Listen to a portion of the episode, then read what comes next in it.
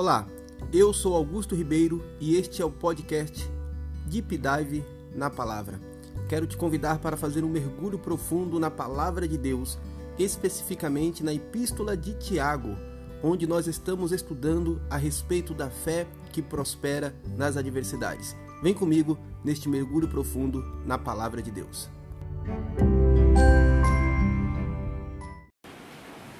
Meus irmãos, vamos ler a palavra do Senhor, dando continuidade ao nosso estudo. Eu convido os irmãos para abrir cada um a sua Bíblia na Epístola de Tiago, capítulo 1. Hoje nós iremos ler do versículo 5 ao versículo número 8. Na semana passada, nós abordamos do versículo 1 ao versículo 4 e hoje iremos abordar a partir do versículo 5 até o versículo número 8. Diz assim a palavra do Senhor: Se, porém, algum de vocês necessita de sabedoria, peça a Deus, que a todos dá com generosidade e sem reprovações, ela lhe será concedida. Peça, porém, com fé, em nada duvidando, pois os que duvidam é semelhante à onda do mar, impelida e agitada pelo vento. Que uma pessoa dessas não pense que alcançará do Senhor alguma coisa, sendo indecisa e inconstante em todos os seus caminhos. Oremos. Bendito Deus e eterno Pai, pedimos ao Senhor a graça, a unção do Espírito Santo, para que esta palavra seja ministrada e para que nós, como igreja do Senhor, sejamos edificados. Que o Espírito Santo abra o nosso entendimento e que o Espírito Santo aplique esta palavra em nossos corações e que por ela nós sejamos fortalecidos para a glória do teu nome é o que nós te pedimos em nome de Jesus. Amém. Irmãos, dando continuidade ao nosso tema que propomos conversar com os irmãos durante as quartas-feiras, nós estamos falando a respeito da fé que prospera nas adversidades. É possível prosperar em meio às adversidades? Sim, é possível. Quando eu me refiro a um tipo de fé que prospera nas adversidades, eu estou dizendo que em meio às dificuldades, às provações, em meio ao sofrimento, nós podemos sair com uma fé mais madura, mais forte, mais robusta, mais parruda. E desde a primeira pregação, nós temos visto que o sofrimento é uma realidade com a qual nós devemos lidar. Aprendemos logo nos primeiros versículos que o sofrimento é diverso, como uma colcha de retalho multicolorida. Isto é uma verdade excessivamente clara nas Escrituras que não negam a realidade do sofrimento. Logo nas primeiras páginas da Bíblia, a gente vê a dificuldade do casal Adão e Eva, depois que pecaram no jardim do Éden, e eles eram representantes da raça humana, o pecado entra no mundo. Aquele evento é conhecido como a queda da humanidade. Acredito que não existe uma palavra melhor para descrever aquele evento: a queda. Logo após a queda, Adão e Eva eles têm que lidar com uma dura realidade de sofrimento. Qual a realidade? Quando Abel é assassinado por seu irmão Caim. Talvez você lendo aquele evento bíblico, você não fique tão chocado assim porque você já conhece a realidade de um assassinato. A gente vê isso na mídia. Isso não é incomum. Mas quando a gente vê na mídia que um irmão matou outro irmão, a gente fica assustado com esse tipo de coisa. Imagine só Adão e Eva, que desconheciam completamente a realidade da morte, de repente tem que lidar com o fato de que Abel, seu filho, não vai voltar para casa porque foi morto por Caim, que é seu filho também que não vai voltar para casa porque pecou e agora tem que sair errante pelo mundo afora. Que dificuldade esses pais tiveram que lidar. Portanto, nas primeiras páginas da Bíblia, a gente tem que se deparar, a gente se depara, melhor dizendo, com a realidade do sofrimento. O sofrimento ele, ele é um mistério que não pode ser assimilado cognitivamente, não pode ser compreendido intelectualmente, mas mesmo não podendo ser compreendido em meio ao sofrimento, pode haver paz. Sim, em meio ao vale, em meio às provações, em meio às dificuldades, por mais que nós não tenhamos condições de compreender o porquê, nós podemos ter paz em meio a tudo isso. O sofrimento ele nos empurra em direção a Deus. Quando numa situação de dificuldade nós somos empurrados em direção a Deus. E é no meio do sofrimento que nós aprendemos as coisas mais profundas a respeito de Deus. Os irmãos sabem um estrofe realmente maravilhoso, que é o estrofe do hino 126, onde nós cantamos que os mais belos hinos e poesias foram escritos em tribulação, e do céu as lindas melodias se ouviram na escuridão. Glória a Deus, louvado seja o nome do Senhor. É por isso que nós dissemos aqui, na semana passada, que a fé que prospera, que é fortalecida nas adversidades, é uma fé que sabe tirar proveito do sofrimento. É possível tirar proveito do sofrimento? Sim, é possível. Como já dito, o sofrimento ele nos empurra em direção a Deus. Somente o sofrimento é capaz de deter a altivez do homem. O que seria um homem se ele não experimentasse a dor? Somente o sofrimento é capaz de deter a arrogância humana. O sofrimento ele produz em nós uma fé madura. E nas palavras do apóstolo Paulo, um peso de glória muito maior do que as nossas leves e momentâneas tribulações. Elizabeth Elliot, uma serva de Deus forjada na escola do sofrimento, ela declarou certa ocasião que podemos não solucionar o mistério do sofrimento, mas podemos ter certeza que o sofrimento nunca é em vão. Talvez você não tenha a resposta, você não tem a solução, mas você pode ter a certeza de que o que você está passando não é em vão. Deus sabe o porquê e Deus está trabalhando em todas as coisas, inclusive em meio à sua dor. Dito isso, como introdução à mensagem de hoje, nós entramos no segundo aspecto da fé que prospera nas adversidades, que é a sabedoria. A fé que prospera nas adversidades, ela é adornada com sabedoria. Ela é adornada.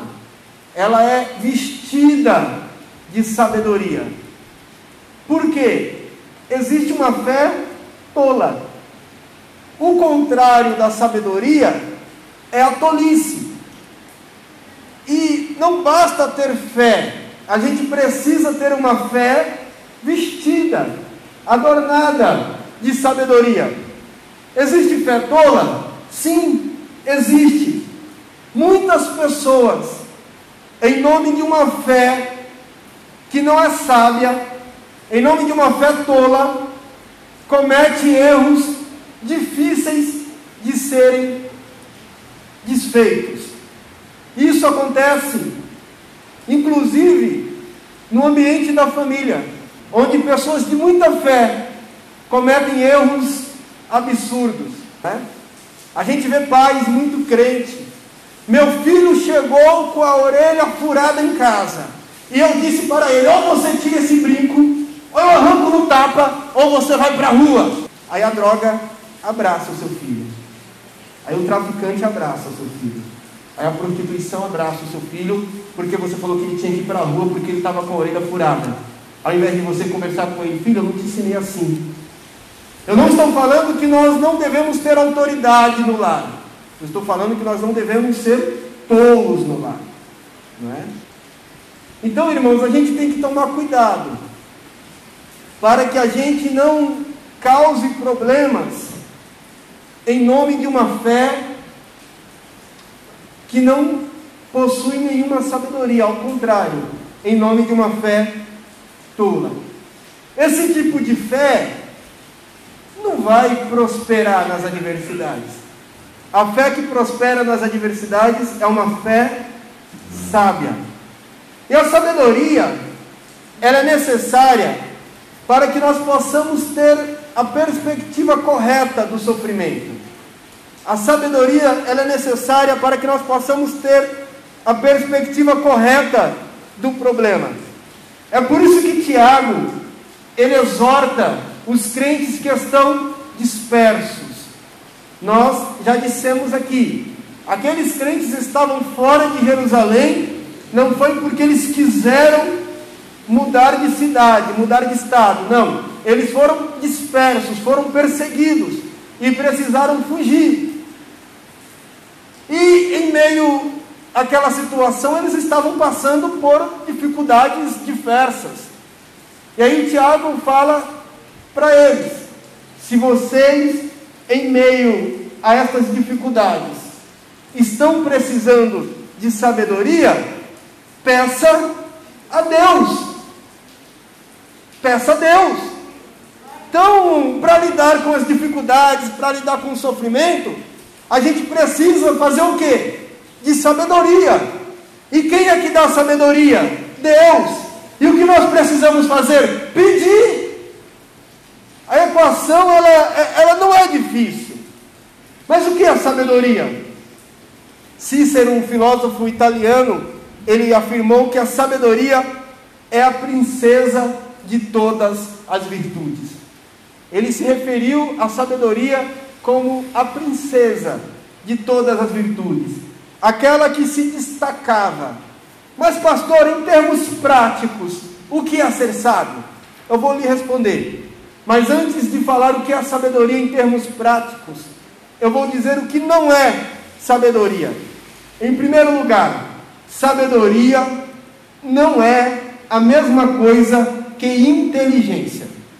Existem muitas pessoas inteligentes, mas não necessariamente são sábias. Inteligência está relacionada à capacidade humana de assimilação, de produção, de desenvolvimento. Sabedoria, ela é muito mais do que inteligência.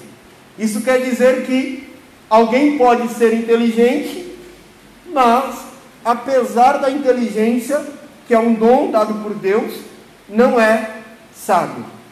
Sabedoria também não é a mesma coisa que conhecimento. Conhecimento, ele tem uma relação com o saber dos fatos, das situações. A pessoa estuda e ela passa a adquirir conhecimento. Mas o conhecimento por si só não fará da pessoa sábia. Eu posso até dizer aqui que o conhecimento ele faz parte da construção da sabedoria. Mas o conhecimento por si só não vai tornar a pessoa sábia. Sabedoria está para além da inteligência.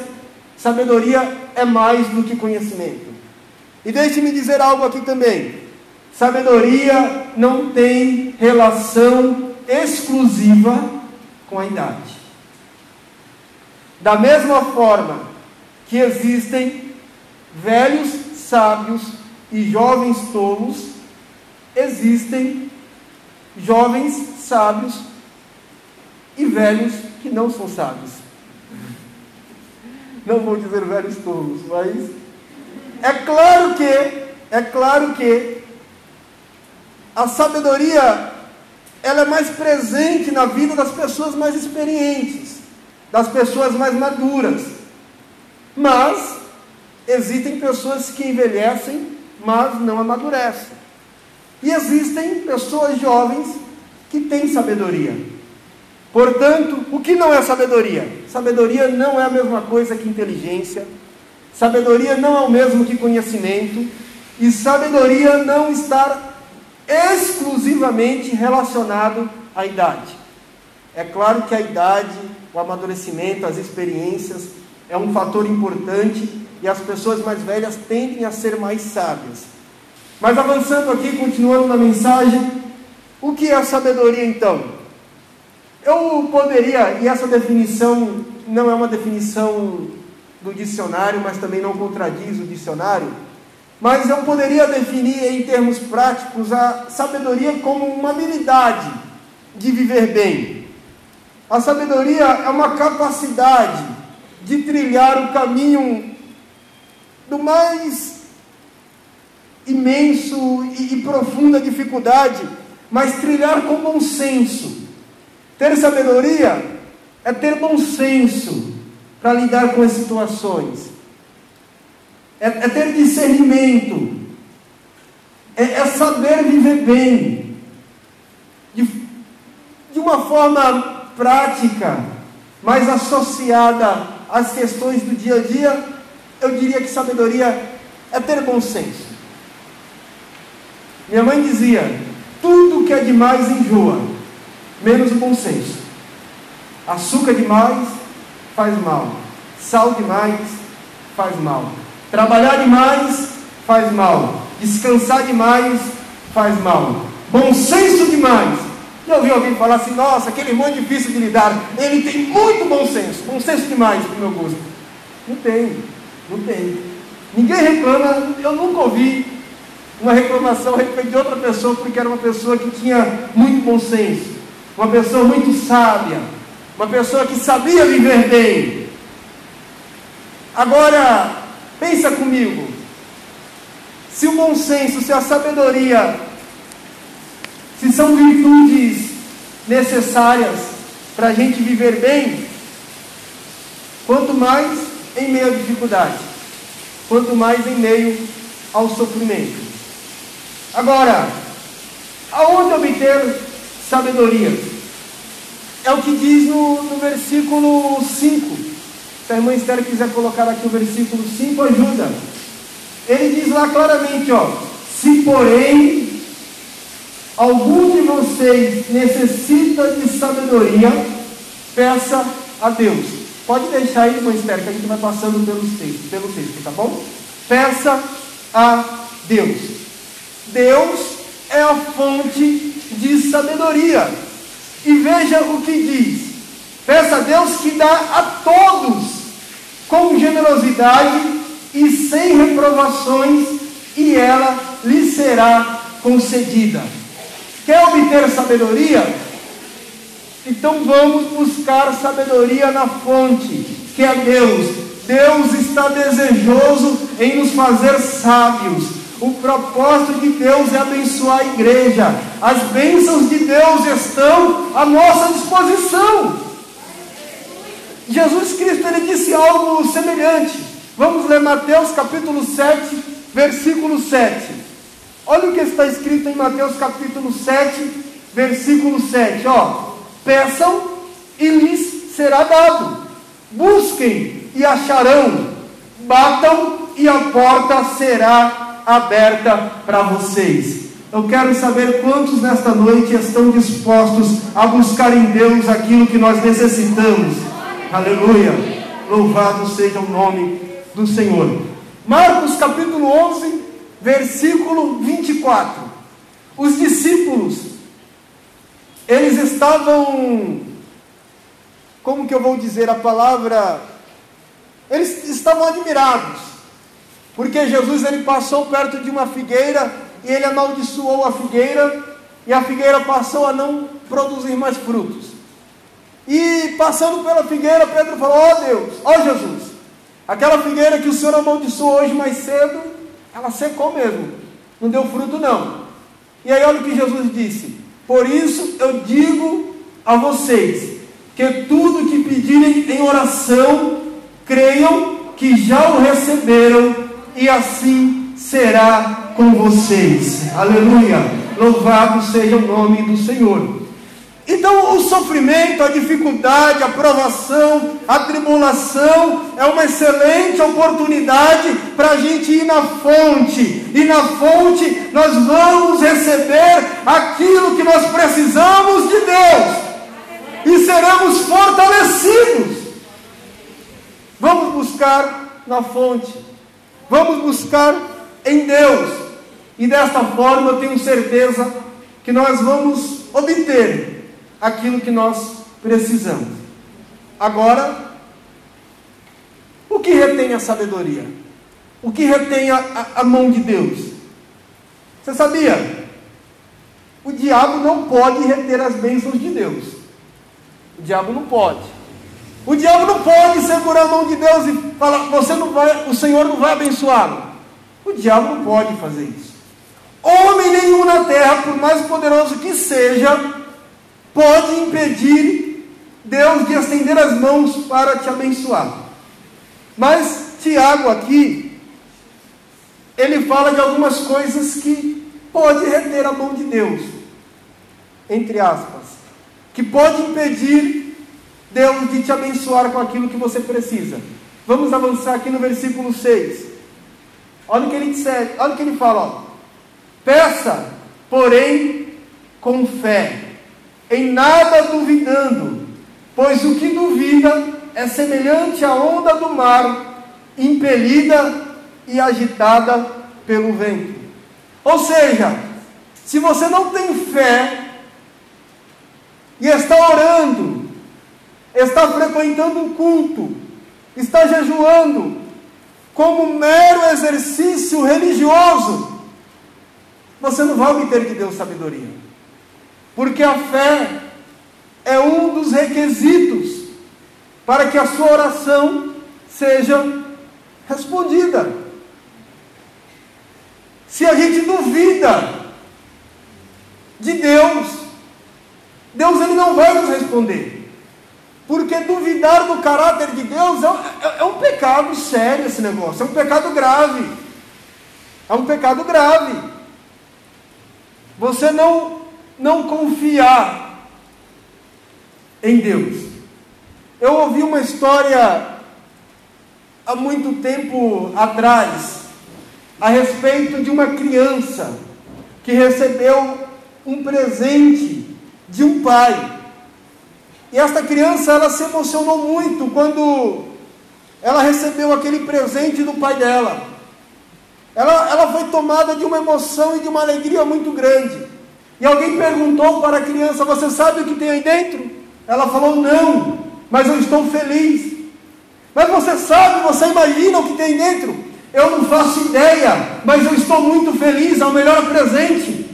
E a pessoa perguntou: Como você pode saber que é o melhor presente se você não faz ideia do que, que tem aí dentro? Como você pode se emocionar? Como você pode se alegrar dessa forma se você não sabe o que tem dentro deste pacote?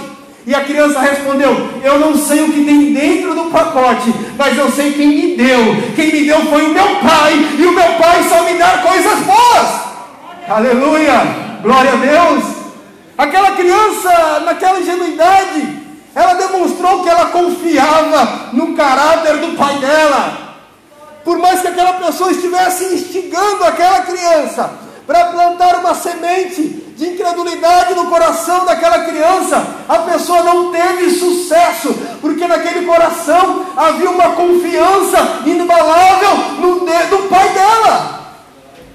Bem, se nós confiamos em Deus, irmãos, então a gente precisa pedir com fé a gente não vai duvidar, porque isso retém a mão de Deus.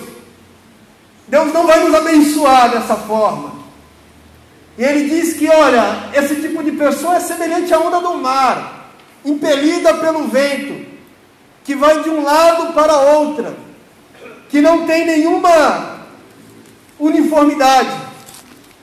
Veja o que diz o versículo 7, que é o versículo seguinte, diz assim, ó: Não pense tal homem que receberá do Senhor alguma coisa. Olha o 8. O homem de coração dobre é inconstante em todos os seus caminhos.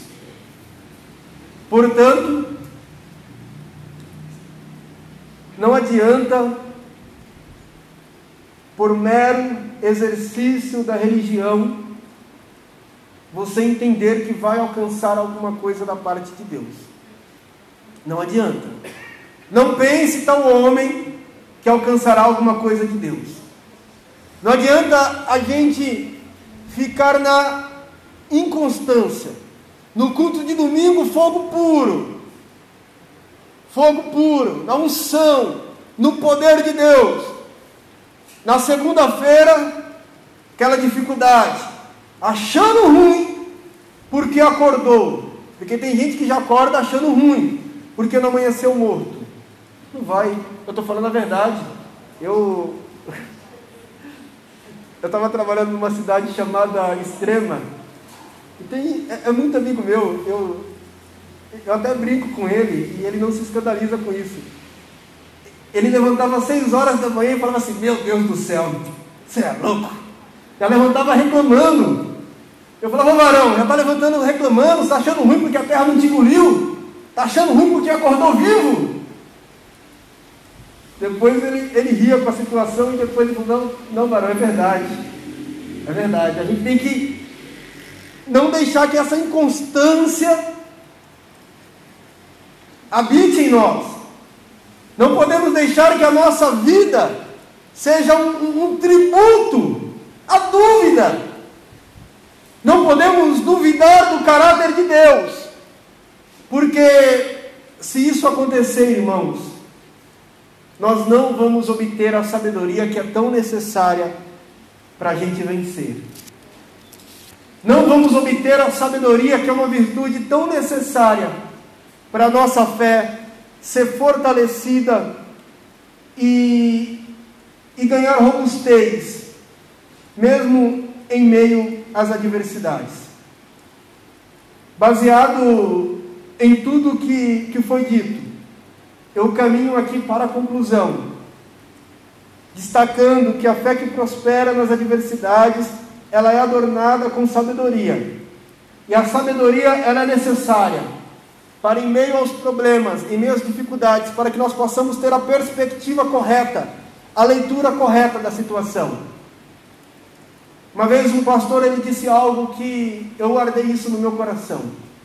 Ele passou por uma dificuldade muito grande, muito grande, muito grande no seu casamento, muito grande na sua vida, uma dificuldade muito grande, muito aguda. E algumas pessoas ofereceram ajuda a ele. Só que aquela ajuda ia causar um problema, um estardalhaço muito grande. E em resposta a essa ajuda que lhe foi oferecida, ele disse: Não, muito obrigado. Eu estou orando a Deus e Deus vai me dar graça para resolver este problema. Porque o homem sábio resolve problemas sem causar problemas. De tudo que foi dito aqui, se você tiver que guardar uma frase, guarde esta: O homem sábio resolve problemas sem causar problemas. Porque às vezes você está com um problema lá no trabalho, você fala, amanhã eu vou resolver. Eu vou colocar o meu chefe contra a parede e ele vai ver que Deus é comigo. Aí ele te manda embora. Você fala, meu Deus, eu sou fiel. meu Deus, que luta, meu Deus. Você colocou o chefe contra a parede. Né? Colocou o dedo na cara dele. Que negócio é esse? Então, o homem sábio, a mulher sábia, resolve problemas sem causar problemas. E para que a gente resolva problemas sem causar problemas, a gente precisa de sabedoria. Agora veja bem, Jesus, ele é o nosso Salvador, ele é o nosso Senhor, e Cristo é a personificação dessa sabedoria cujo Deus é a fonte e dar a todos de forma deliberada. Em Cristo, nós nos apropriamos das bênçãos espirituais. O apóstolo Paulo escreveu aos crentes em Éfeso, que, capítulo 1, versículo 3, que Deus nos abençoou com todas as bênçãos espirituais nas regiões celestiais em Cristo. Assim, irmãos, para finalizar, para obter sabedoria, nós precisamos manter uma fé viva em Cristo. Precisamos manter os olhos fixos em Cristo. Precisamos nos apropriar das bênçãos espirituais que foram conquistadas por Cristo na cruz do Calvário e estão à nossa disposição. Aleluia! Louvado seja o nome do Senhor. E é esta sabedoria que o Deus vai nos dar essa sabedoria que Deus vai te dar para resolver um problema na sua casa, para resolver um problema no seu serviço, para resolver um problema na vizinhança, para resolver um problema na igreja. Você não precisa derrubar o mundo na força do seu braço, você não precisa derrubar um muro no peito, você não precisa quebrar tudo, você não precisa colocar ninguém contra a parede, você precisa somente de sabedoria, você precisa de graça, de direção, e Deus nos dá. Aleluia! E nós nos apropriamos pela fé. E com essa sabedoria nós vencemos, superamos os obstáculos, superamos os desafios e sairemos certamente dessa adversidade, dessa dificuldade, mais fortalecido para a glória de Deus. Quantos podem dizer amém? Se coloque sobre os pés, irmãos, em nome de Jesus. Vamos orar, agradecer por esta palavra, também orar pelas ofertas, pelos dízimos. Vamos pedir a bênção do Senhor sobre a vida dos nossos irmãos. Pedir a Deus também sabedoria para lidar com as situações. Logo após a oração, a irmã Fernanda vai louvar ao Senhor. E depois que a oferta for coletada, eu te convido para se colocar sobre os pés para a gente adorar a Deus em pés, levantados. Convido aqui o pastor Nivaldo para fazer esta oração em nome de Jesus.